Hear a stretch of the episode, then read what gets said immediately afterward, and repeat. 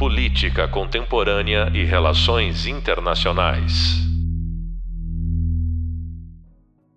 Olá, bem-vindos ao podcast da disciplina Economia Internacional. Sou o professor Vinícius Guilherme Rodrigues Vieira e no podcast de hoje vamos falar sobre o crescente uso de organizações intergovernamentais informais no gerenciamento da economia global.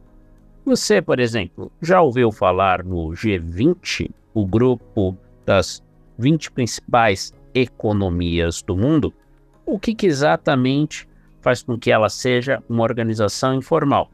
Em contraponto, há organizações como a Organização Mundial do Comércio, o Fundo Monetário Internacional e o Banco Mundial, que já estudamos ao longo do curso. Vamos tentar entender melhor essa diferença entre organizações intergovernamentais informais e formais, também comparando os BRICS, grupo formado por Brasil, Rússia, Índia, China e África do Sul, e o G7, que é o grupo das antigas sete economias mais ricas do mundo, que hoje são denominadas as democracias avançadas, industrializadas, mais ricas do mundo. E vamos terminar aqui abordando os acordos regionais, muitos aí do ponto de vista informal, e os chamados estados pivô, que são países que têm poder, economia global, embora não sejam grandes potências, e cujas lealdades políticas podem ser determinantes para ditar os rumos da política e, portanto, da economia internacional. Vamos começar com o G20. O G20 tem grande destaque na imprensa, nos estudos acadêmicos, desde 2009, o primeiro ano posteriormente à crise financeira global de 2008, que foi a primeira na história a afetar de modo mais duro o norte global do que o sul global. Obviamente, recessões ocorrem de tempos em tempos. Já tivemos Antes, obviamente, a Grande Depressão, com efeitos nefastos lá em 1929 e nos anos seguintes, na Europa e nos Estados Unidos. Mas quando falamos da era pós-45, 2008 é um marco até mesmo pior do que, por exemplo, o choque do petróleo de 73, quando, em represália à aliança entre Estados Unidos e Israel, países árabes aumentaram o seu poder de barganha no cenário internacional por meio da formação da OPEP, o cartel dos produtores de petróleo. Essa, por exemplo, é uma organização formal, uma sede, com uma burocracia, com encontros regulares. O G20, por sua vez, por exemplo, diferentemente da OPEP e de organizações que já vimos, reiterando OMC, com foco no comércio, FMI, Banco Mundial, com foco em finanças internacionais, via provisão de empréstimos, essas organizações têm uma sede, têm uma burocracia própria. O G20 não tem nada disso. Mas ele, na prática, funciona como uma organização porque desde 2009 há encontros regulares entre os chefes de governo e chefes de Estado dos países membros dessa organização. Então, nós temos aqui uma regularidade e uma funcionalidade. E essa funcionalidade é justamente a tentativa de servir o G20 como fórum de discussão de coordenação de políticas dos países fora do âmbito daquelas organizações que espelharam um mundo em que o Ocidente, principalmente os Estados Unidos, eram muito mais dominantes do que hoje. Então, o G20, por exemplo, fez toda uma coordenação no sentido de permitir que os países, sobretudo asiáticos, pudessem consumir mais do que os países europeus e os Estados Unidos, mas Canadá, Japão, Austrália e Nova Zelândia, que, em meio à crise internacional, tinham perdido capacidade de consumo. E tendo perdido capacidade de consumo, acabaram por não poderem mais ser força motriz de uma economia globalizada integrada, esse papel passou a caber, sobretudo, aos países ditos emergentes, países do sul global, mas particularmente os grandes mercados do sul global, entre eles o próprio Brasil. Do lado do Brasil, na membresia, no pertencimento ao G20, estão, por exemplo, na América Latina, Argentina e México, que são também grandes mercados, consumidores internos e, do ponto de vista da renda per capita, são até melhores do que o próprio Brasil. Ali na Europa, nós temos os membros do G7, ou seja, temos, né, o caso da Europa, que são membros do G7, o Reino Unido, a Alemanha, a Itália, a França, temos ainda o Japão, o Canadá e os Estados Unidos como membros desse bloco, por exemplo, veremos daqui a pouco, foi formado em 1975 como uma resposta do Ocidente à crise do petróleo da qual falei há pouco. Também nós temos, além desse país do G7, os países todos os BRICS, que totalizam, portanto, 13, 12 membros, né? Sendo mais preciso. Então nós temos os BRICS mais G7, não 12 membros, Argentina e México, outros dois membros, 14 membros, Turquia também é parte, dá um total de 15 membros. A União Europeia, embora não seja país, é um dos membros do G20, então totalizando o quê? 16 integrantes. Os outros países membros são África do Sul, temos ainda a Indonésia, a Coreia do Sul e no Oriente Médio, representando essa região do mundo, a Arábia Saudita, por ser o que é um grande produtor de petróleo. Portanto, nós temos aqui no G20 algo muito mais legítimo do que, por exemplo, o Banco Mundial o FMI, onde os votos são ponderados pelo capital aplicado, e no FMI em particular, os Estados Unidos, na prática, desfrutam de um poder de veto. A gente já viu isso, estamos aqui revisitando para entender por que, que o G20 ele se tornou um grande foco no pós-crise de 2008 de governança global mais flexível, mais legítimo, com representantes outros, além daqueles que tradicionalmente sempre deram as cartas no jogo da economia política internacional.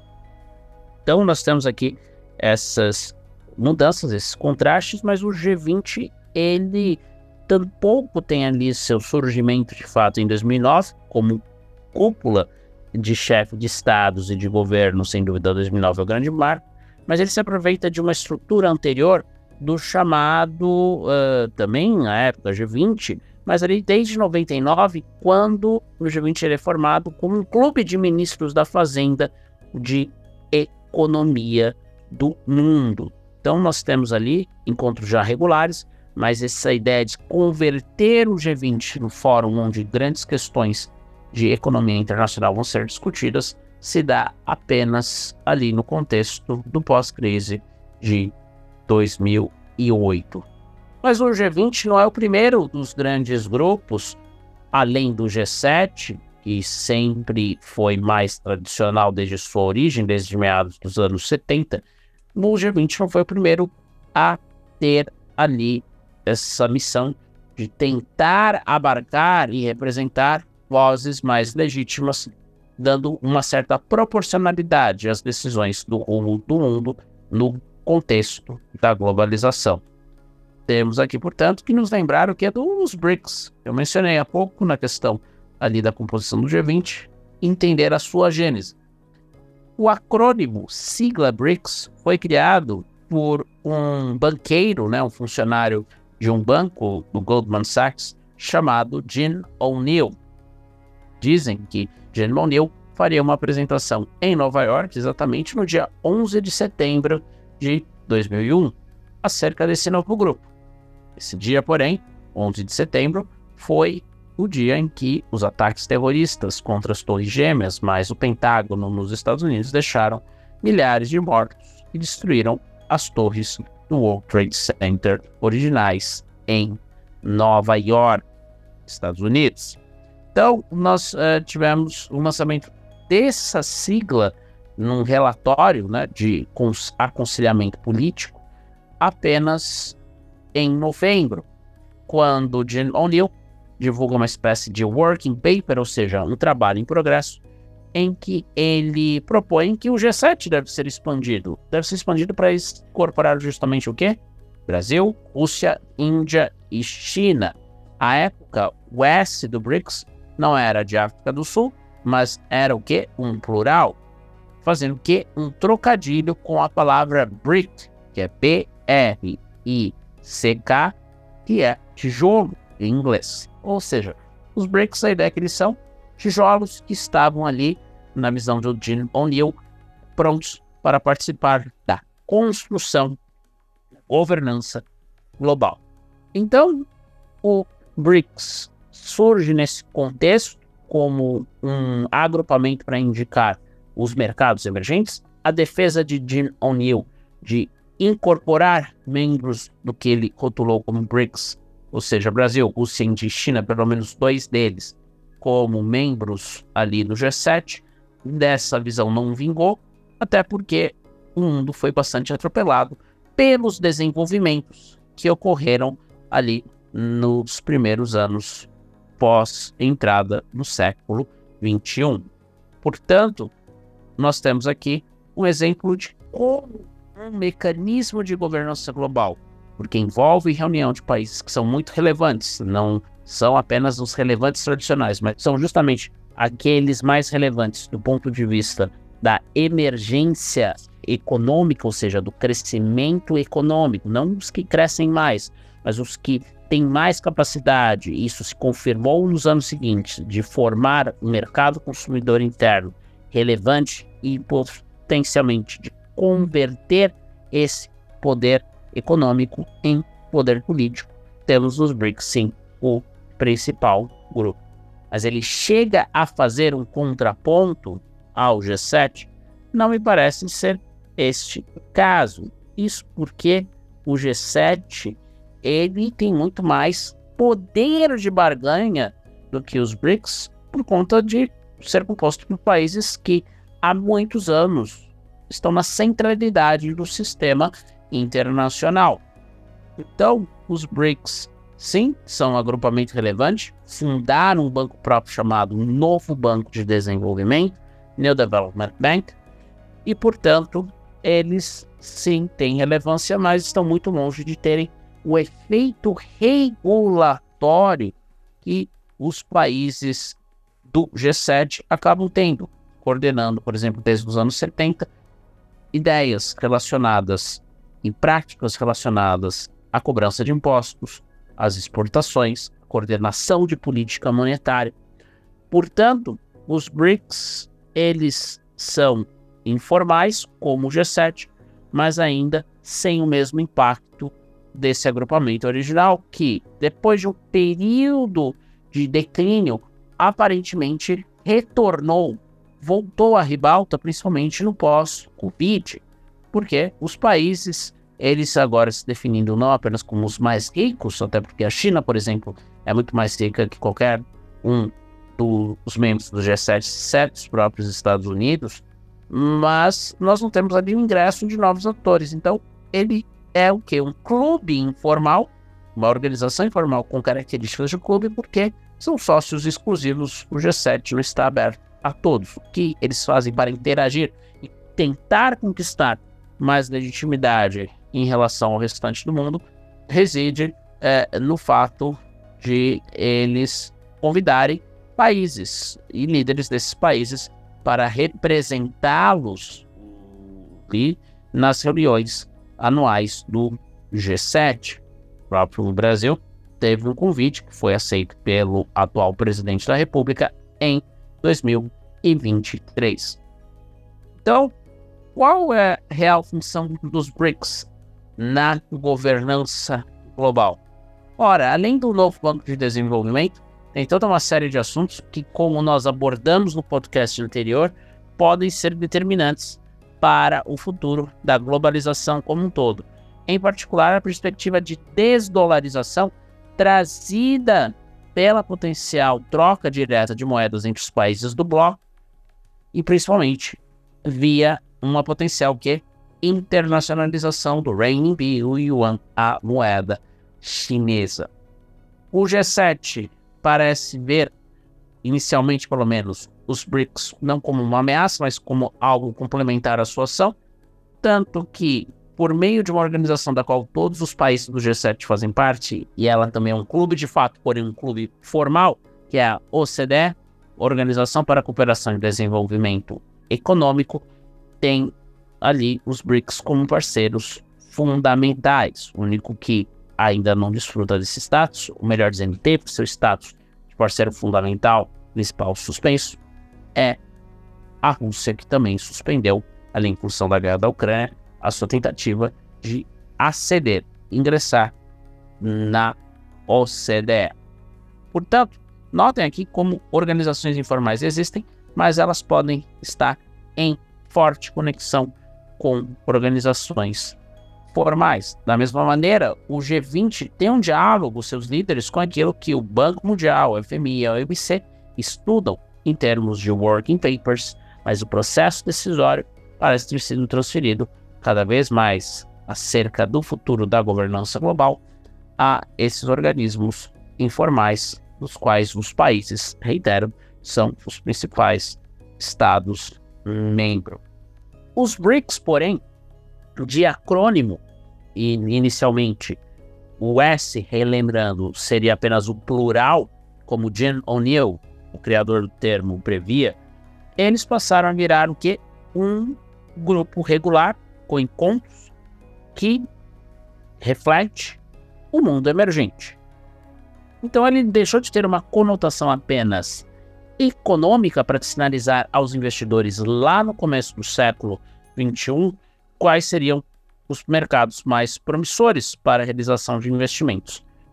Passou a ser o que? Uma organização informal, porém política de fato. Isso porque a partir de 2009 há encontros regulares e houve o ingresso oficial da África do Sul do grupo em 2011. Então, desde 2009, líderes de Brasil, Rússia e China se encontram pelo menos uma vez por ano para ter ali uma noção do que cada um está fazendo, das prioridades de cada um. Há muitas críticas aos BRICS, que, diferentemente dos membros do G7, não teriam nenhum comprometimento a priori com a democracia e seriam contra o que? Algo que é visto aí em disciplinas de teoria, em disciplinas de outras áreas, a ideia de que não é positivo fazer intervenções em outros países, algo que os países do norte global fizeram com grande frequência ao longo de sua história. Então, os BRICS viram ali uma coalizão política, as reuniões regulares, elas começam em 2009, mas a ideia para articular o grupo surge entre 2005 e 2006 por obra do então presidente, posição que é ocupada até a data de produção aqui desse podcast, a posição de Vladimir Putin como presidente da Rússia e articulador desses encontros, primeiro nos bastidores da Assembleia Geral da ONU, que ocorre anualmente, geralmente tem como participante os chefes de Estado e governo ao redor do mundo, e também, claro, ali uma associação com é, atores de mercado. Portanto, os BRICS eles podem servir como um contraponto ao G7, não que tenham servido como tal até hoje, mas podem vir a exercer essa função em função uh, do fato de que há vários países emergentes, outros além dos cinco membros atuais, querendo adentrar o grupo, querendo se juntar a ele. Entre esses países, há várias potências regionais, potências essas regionais que inclui Irã, Arábia Saudita, mesmo Indonésia, todos esses países, eles querem ali o BRICS, talvez por vislumbrarem nele uma alternativa a essa grande centralidade do Ocidente em questões de política e de economia internacional desde o surgimento do sistema internacional. Em relação à questão que eu abordei dos estados pivô, ou seja, estados cuja lealdade na política e até mesmo na economia internacional podem determinar o futuro do sistema como um todo, por conta do estabelecimento de alianças ou não, esses estados pivô também devem ser entendidos em meio a essa literatura sobre organizações informais, porque muitas vezes esses estados pivô formam organizações na prática ao se estabelecerem o que aliados de outros países de maneira bastante intrínseca com encontros periódicos. A opção de estados pivô ela vem do começo do século XX por parte de um geógrafo hoje não muito bem lido, o Mackinder, que vai dizer que nos estados é, soberanos eles têm ali essa capacidade de serem atores pivô à medida em que eles têm grandes capacidades, mas não têm o poder, grande potência e, portanto, dependem ali de outras potências, mas ao mesmo tempo buscam criar um espaço autônomo. Então, nós temos aqui de prestar muita atenção para onde vão os estados pivô no futuro próximo, de modo a entendermos os limites do capitalismo internacional. Então, se antes o G7 congregava as economias que são centro do mundo, hoje centro não mais existe, está disperso, principalmente em direção à Ásia, mas não é apenas a China, mas também parceiros chineses no sul global, Brasil inclusive. Obviamente, nós temos de pensar se esses estados pivô eles vão favorecer a continuidade de uma ordem centrada nos Estados Unidos, em grande parte na Europa, ou se vão favorecer um mundo polar. Tudo vai depender daquilo que, como os analistas de relações internacionais chamam, das cenouras, os carrots, a serem atribuídos pelos Estados Unidos, num contexto em que os americanos enfrentam grande competição por parte da China em termos de produção, em termos de geopolítica, em termos de uma série de fatores essenciais ao desenvolvimento econômico e também à grande produção que levaria ali a busca por parcerias diplomáticas. Então, essa tendência tende a seguir, tende a, inclusive, talvez afetar até mesmo os planos não apenas laterais, multilaterais, mas os planos regionais também, no sentido de que se cada região tem um estado pivô, não é apenas o estado pivô que está fazendo uma opção em seu próprio nome, mas o estado pivô ele está fazendo ali uma opção, talvez em favor de outros, né? Ou seja, de indivíduos. A grande questão que gera essa diferença de interpretação está na raiz de boa parte aqui dos problemas de economia política internacional, como disciplina, né? Ou seja, nós não prestaríamos a devida atenção a movimentos ocorridos, em particular fora do Ocidente, que não digam respeito diretamente às grandes potências. Como esses estados pivô, portanto, podem impactar a economia internacional e o campo de estudos da economia política internacional?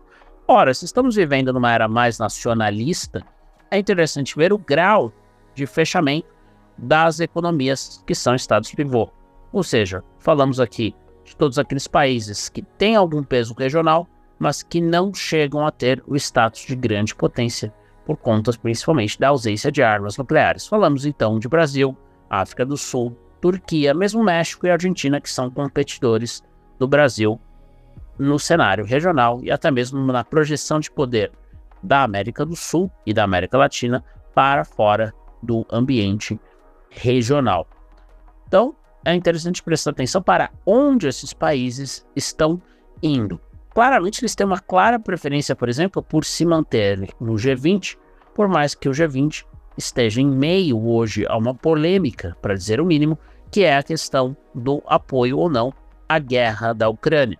O Sul global tende a demonstrar, potências emergentes inclusive, uma espécie de neutralidade enquanto o Ocidente, representado pelo G7, sobretudo, busca ali alguma espécie de sanção contra a Rússia, porque queriam que a Rússia, por exemplo, fosse expelida é, do G20 ou fosse, no mínimo, suspensa.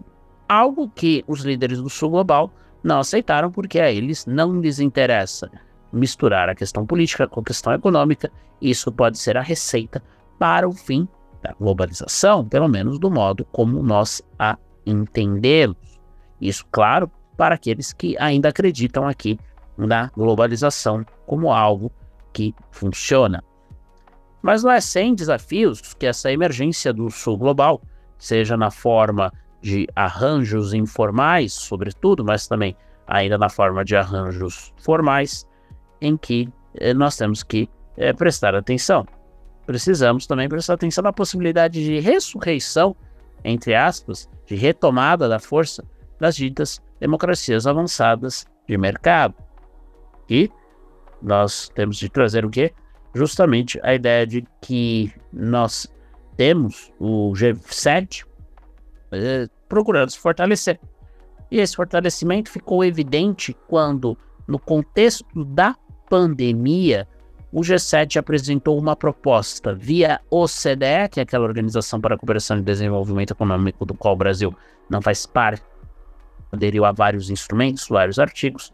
Nós temos ali um processo é, em que os acordos eles acabam é, tendo grandes modificações.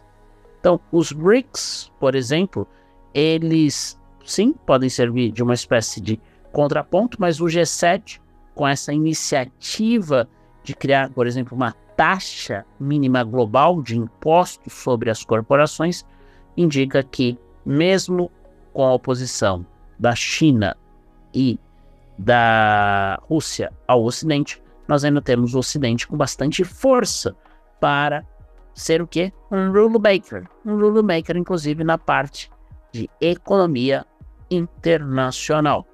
Então, esse processo de ser um rule maker em vez de um rule taker faz com que talvez os países se tornem mais agressivos, ainda mais num cenário de grandes transformações, gostemos ou não, dessas transformações. Assim sendo, é importante também ter em mente o que?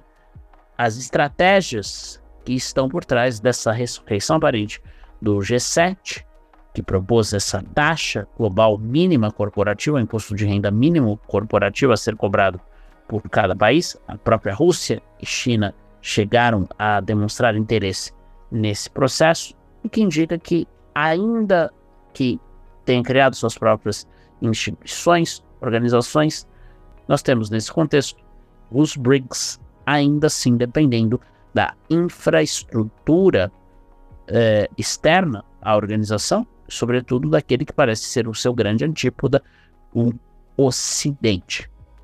Então, aqui já nos encaminhando para a conclusão do curso em que nós temos aqui neste último podcast essa atualização né, do que são essas grandes organizações que na prática são, reitero, informais em função do papel de elas não terem um secretariado próprio, nós temos nessas organizações, portanto, um caminho para entender como que chamados arranjos regionais, estados pivô e até mesmo as grandes potências como China e Estados Unidos que detêm armas nucleares estão aqui se comportando em tempos atuais.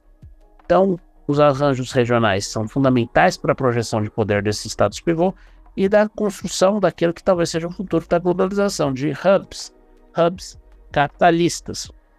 Essa lógica da nacionalização de várias empresas, do ressurgimento de política industrial, que foi algo demonizado por organismos internacionais vinculados à difusão de ideias é, ditas neoliberais, foi, portanto, demonstrado aí nos últimos anos que há ali toda uma justiça a ser perseguida. O que vocês têm que guardar aqui desses pontos que eu mencionei para vocês? Prestem atenção se nos próximos anos teremos uma expansão dos BRICS, já seriam mais de 30 potenciais candidatos, entre eles Irã, Arábia Saudita, países relativamente fechados, sem um modelo ocidental, distantes do modelo ocidental, mas claro, como qualquer ator na esfera internacional, tem de ser ouvido em questões relevantes. Não apenas o monitoramento é necessário, mas também é necessário o quê? Gerar conhecimento que permitam entender, né, como que os países possam se recuperar dessas uh, grandes uh, limitações. Então, como que, por exemplo, o G7 pode recuperar sua prominência não apenas em termos de gerador de normas, regras, como essa taxa global proposta pela OCDE, mas com amplo apoio ali do G7, como que nós uh, podemos uh, ter ali uma organização então respeitada? Talvez o caminho para tanto seja o quê? Pensar em organizações relativamente pequenas, com um pequeno número de atores e principalmente atores o que diversos ou seja, atores que são capazes de redirecionar um país uma organização simplesmente porque eles não querem votar em determinados processos que ou tem claramente vontade popular ou explicitamente pede-se ali apenas uma espécie de popularidade fake. O G20 parece estar em declínio. A reunião agora de 2003 vai ser um indicativo se o Ocidente ainda vê o G20 como legitimidade a julgar pelas contínuas imposições de sanções à Rússia, ou seja, não há uma separação entre o político e o econômico, a Rússia sendo punida pela invasão, sim, errada, à Ucrânia, mas esse tipo de ação talvez acabe por limitar a aprendizagem em novos temas e novas realidades legadas pela economia política internacional que talvez seja aí mais política do que nunca, porque vejam só quantos organismos informais nós não temos aqui, desde o G20, passando pelo BRICS, chegando até o G7.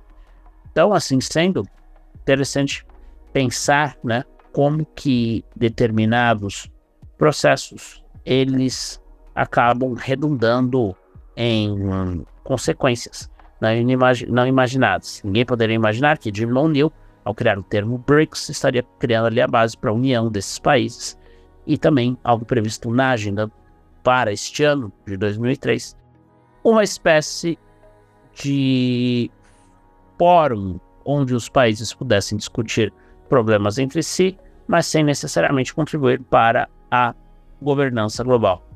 Muito se critica a habilidade dos BRICS em contribuir para a governança global, considerando seus grandes desafios internos, como o fato de todos ainda estarem ali na faixa da renda média, a China claramente em viés de alta, ficando cada vez mais rica, mas é sempre importante é, pensar, né, até que ponto que os BRICS eles serão bem vistos, principalmente por aqueles que se opõem hoje à China e Rússia, nominalmente, os países ocidentais.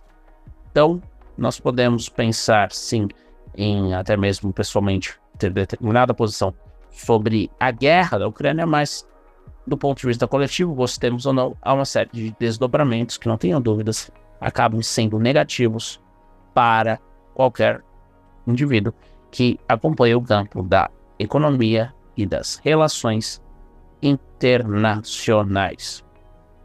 Temos aqui, portanto, três grupos, cada um ali com a sua tentativa de domínio sobre determinada área, sobre determinados temas, mas me parece que pode ajudar aqui a avançar, a criar, fazer com que os países e as organizações tenham uma essência da necessidade de manter um mínimo de mercados abertos, é justamente concentrar os esforços junto ao que? Aquilo que muitas vezes não é analisado em economia internacional, que é a opinião pública dos países, né? Até que ponto que, por exemplo, um país ele é apoiado por sua população por fazer uma aliança. Até que ponto que esse apoio leva de fato aquele país a fazer uma aliança.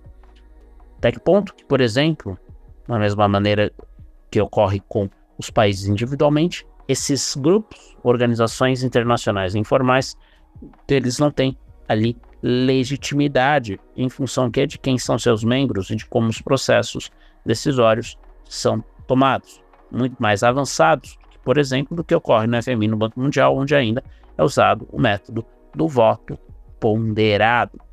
Então, é importante prestar atenção nesses desenvolvimentos, porque não apenas sobre os ombros de Estados Unidos e China repousa o futuro do cenário internacional, seja ele político, seja econômico, a interação entre ambas as esferas, mas também sobre os ombros do que dos estados pivô, claramente Brasil e África do Sul e a Índia, devido a algumas características, enquadram-se nessa categoria. Se eles forem para um lado, teremos, como discutimos no caso da dolarização, um declínio do dólar. Se tivermos, por outro lado, uma manutenção de laços com o Ocidente, possa ser que o Ocidente, como um todo, Europa e Estados Unidos, liderem o processo ainda de integração econômica que se está estacionado, pelo menos não regrediu. Como vimos, estamos vivendo aqui uma era de grandes transformações. Estar atento às interações entre poder político e econômico é fundamental para não perder o quê? O bonde da história, seja no mercado, muitos de vocês devem estar trabalhando, ou gostariam de trabalhar, seja na esfera estatal e até mesmo nas organizações da sociedade civil. Que é uma outra área, além, claro, do setor público e do setor privado, mercantil, as sociedades civis e a sociedade civil em geral, como um conjunto de atores privados individuais ou coletivos, que têm uma autonomia em relação tanto ao mercado quanto ao Estado. Fato é que talvez hoje estejamos já testemunhando o quê? O fim da hegemonia americana no capitalismo. Se isso é verdade ou não, apenas o tempo dirá. E voltamos à questão da desdolarização, da própria declínio da OMC, pós Trump não ter apontado ali os juízes para julgar é, disputas comerciais na organização, mesmo a FMI pouco mobilizado em função que é do grande volume de capital que a China aplica ao redor do mundo.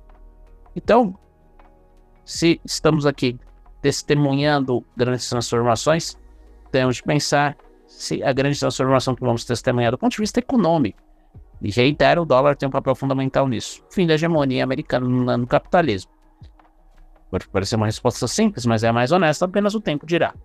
O fato é que já vivemos um mundo onde os negócios e as regras necessárias para concretizar bons lucros não mais provém de Washington, Londres, Paris e Berlim. Até podem prover desses centros, mas têm que ser negociadas com as capitais do sul global. Portanto, bons profissionais que têm seu trabalho impactado pela economia internacional devem prestar atenção no que se passa e nas tendências ditadas, não mais por Londres, Paris, mas por Xangai, Nova Delhi e até mesmo Brasília, a nossa capital. Quem não concluiu as leituras obrigatórias deve colocar tudo em diante de fazer o trabalho da disciplina. É um prazer estar com vocês e até a próxima. Boa sorte a todos e a todas. Política Contemporânea e Relações Internacionais.